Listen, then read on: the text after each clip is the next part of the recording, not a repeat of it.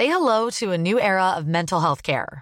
Cerebral is here to help you achieve your mental wellness goals with professional therapy and medication management support. 100% online. You'll experience the all new Cerebral Way, an innovative approach to mental wellness designed around you. You'll get a personalized treatment plan from a therapist, prescriber, or both in a safe and judgment free space. Your Cerebral therapist or prescriber will outline a customized plan with clear milestones along the way so you can get to feeling your best. With Cerebral, you're not alone in your mental health journey. We're here to empower you to live a fulfilling life. So take that first step towards a brighter future and sign up today at cerebral.com slash podcast and use code ACasts to get 15% off your first month. Offer only valid on monthly plans. Other exclusions may apply. Offer ends July 31st, 2024. See site for details. Bonjour, dans cet épisode, je vais vous donner les 5 défauts qu'un salarié ne devrait jamais avoir. Je suis Gaël Châtelain-Berry, bienvenue sur mon podcast Happy Work, le podcast audio le plus écouté sur le bien-être au travail. Alors, les défauts des salariés. Oui, on me reproche parfois de parler beaucoup de managers et de leur reprocher parfois beaucoup de choses. Alors, n'oublions pas qu'un manager est également un salarié. Donc, ce que je vais vous dire dans cet épisode vaut pour absolument tout le monde dans l'entreprise. Bien entendu, un salarié ne peut pas être parfait. La perfection n'est pas de ce monde et il faut arrêter de se mettre une pression de dingue pour être parfait. Il n'y a rien de tel pour rajouter au stress que de se dire il faut que je sois absolument parfait. Je crois qu'il est fondamental de faire de son mieux sans pour autant être parfait. Cela étant dit, les cinq choses dont je vais vous parler dans cet épisode sont pour moi des incontournables. Et vous allez voir, ce n'est pas extrêmement compliqué de le mettre en place. Le premier défaut, être toujours en retard. Oui, cela peut arriver d'être en retard à une réunion ou de remettre un document en retard, mais il y a une façon de le faire. On peut prévenir si la réunion commence à 9h pétante, je n'arrive pas à 9h02. Cela peut sembler idiot, mais en fait pour les gens qui sont eux à l'heure, cela montre un manque de respect. Et j'entends beaucoup de salariés me dire oui, mais si je suis en retard, c'est parce que j'ai énormément de travail. Oui, mais alors ça suppose que tous les autres sont des gros glandeurs qui n'ont pas de travail. En fait, la ponctualité, la grande philosophe qui était ma grand-mère disait, c'est la politesse des rois.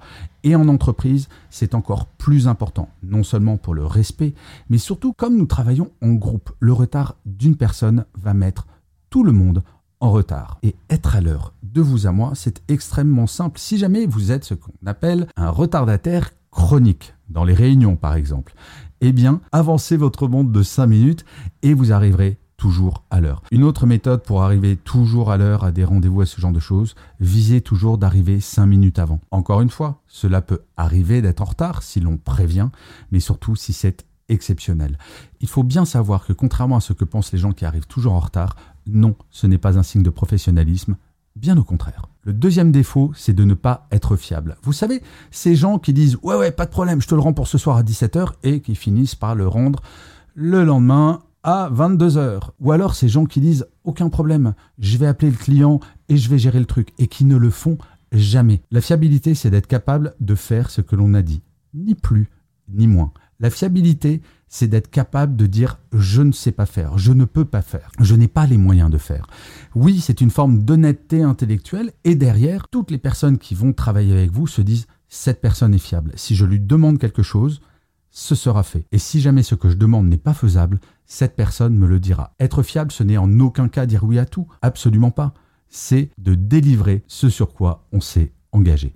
Et je peux vous dire qu'en tant que manager, avoir des équipes fiables, c'est un véritable bonheur. Par contre, quand il y a une personne que l'on sait non fiable, en termes de crédibilité, c'est absolument horrible. Et quel est le résultat? En tant que manager, je ne lui demande plus jamais rien d'important. Le troisième défaut, c'est la négativité systématique. Quand j'étais manager, j'avais des salariés, et je les encourageais à le faire, qui challengeaient mes décisions ou mes remarques et qui me disaient ça, je suis pas d'accord, ça, il faudrait peut-être faire différemment.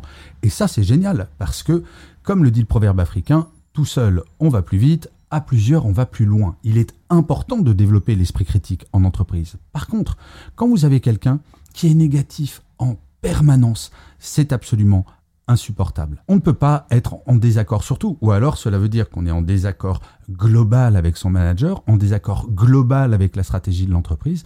Et là, à un moment, la seule solution, en tant que salarié toujours négatif, c'est de changer d'entreprise.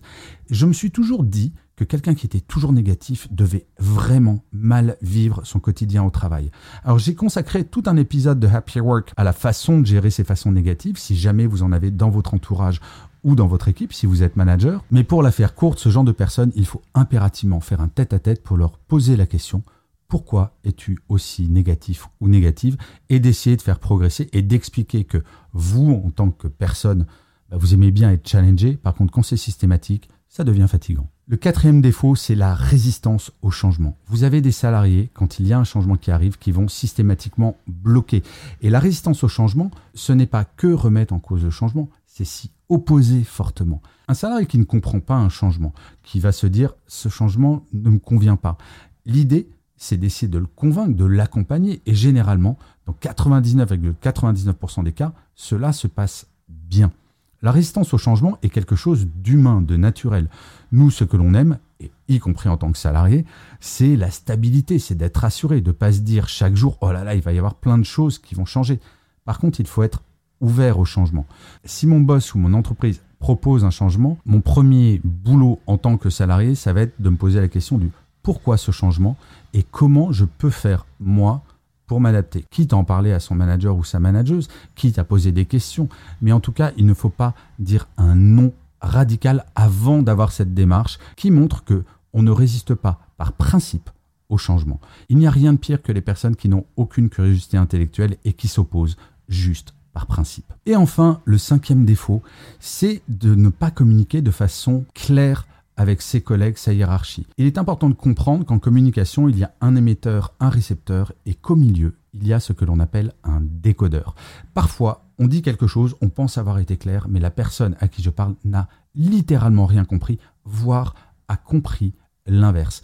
Il est très important en entreprise de bien vérifier que la façon dont on s'exprime est claire pour tout le monde. Et comment on fait? Eh bien, sur des sujets importants, si vous dites quelque chose, posez la question à votre interlocuteur ou interlocutrice, est-ce que tu as bien compris ce que je t'ai dit? Ou est-ce que tu veux que je reformule?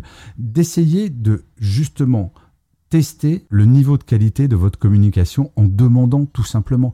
La communication, c'est s'assurer que entre l'émetteur et le récepteur, le décodeur est exactement le même. Et ça, c'est valable à l'écrit comme à l'oral. Parfois, je recevais des emails de collaborateurs ou de collaboratrices qui utilisaient des mots tellement compliqués que je ne comprenais littéralement rien. Ou en tout cas, si je ne comprenais pas rien, je trouvais cela extrêmement fatigant de devoir faire des efforts pour comprendre quelque chose. La communication simple, il n'y a rien de plus efficace. Donc vous voyez ces cinq défauts, il n'y a rien de difficile pour les modifier et cela me semble absolument essentiel que vous soyez manager ou manager de les appliquer car à tous les niveaux hiérarchiques, ces cinq qualités, si on prend l'inverse, sont la garantie d'une vie assez équilibrée en entreprise. Et en plus, de vous à moi, c'est pas très compliqué, si je vous remercie mille fois d'avoir écouté cet épisode de Happy Work ou de l'avoir regardé si vous êtes sur YouTube. N'hésitez surtout pas à vous abonner sur votre plateforme préférée. C'est extrêmement important pour que Happy Work dure encore très longtemps. Et en plus, de vous à moi, cela me fait très plaisir. Je vous dis rendez-vous à demain et d'ici là, plus que jamais, prenez soin de vous. Salut les amis.